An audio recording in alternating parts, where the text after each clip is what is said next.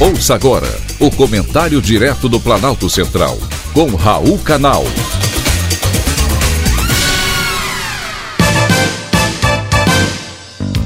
Queridos ouvintes e atentos escutantes, assunto de hoje: Dubai como exemplo. Hoje vou falar de um lugar incrível, cheio de luxo, arquitetura ultramoderna e uma animada vida noturna. Estou falando de Dubai, nos Emirados Árabes Unidos, onde estive nos últimos dias. É uma cidade muito antiga que remonta ao ano de 2500 a.C. Depois da descoberta e exploração do petróleo, nos anos de 1960, ela começou a prosperar. Nessa época, com novas leis de isenção de impostos, estrangeiros começaram a se estabelecer na cidade.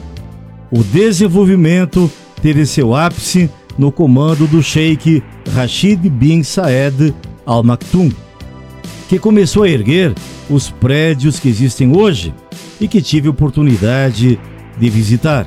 Entre eles, o Burj Khalifa, o prédio mais alto do mundo, com 828 metros de altura, e mais recentemente o recém-inaugurado Museu do Futuro. Já considerado a maravilha do século XXI, o museu foi concebido como uma janela em forma de um olho humano, com vista para o mundo daqui a 50 anos, ou seja, 2071 quando a unificação dos Emirados Árabes completará seus 100 anos, mostrando como soluções tecnológicas de ponta poderão melhorar e tornar mais segura a vida humana no planeta Terra.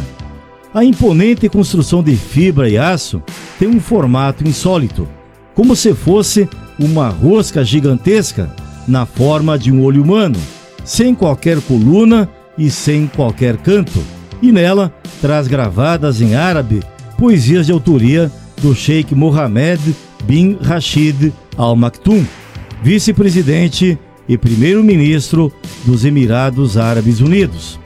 Em uma das citações lê-se: Podemos não viver por centenas de anos, porém, os produtos da nossa criatividade podem deixar um legado muito tempo depois da nossa partida. O futuro pertence a quem pode imaginá-lo, projetá-lo e executá-lo. Não é algo que você espera, é algo que você cria. Fiquei realmente impactado.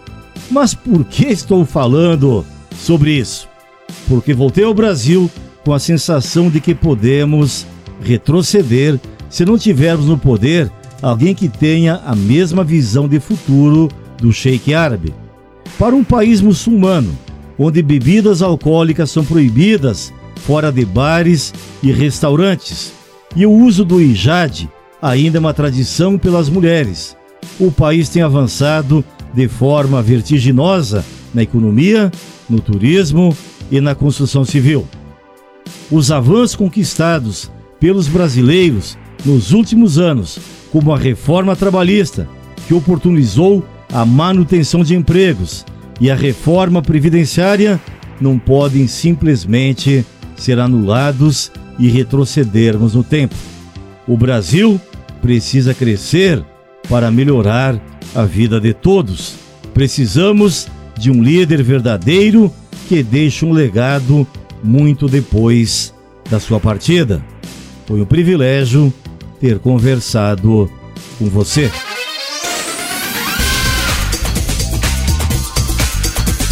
Acabamos de apresentar o Comentário Direto do Planalto Central, com Raul Canal.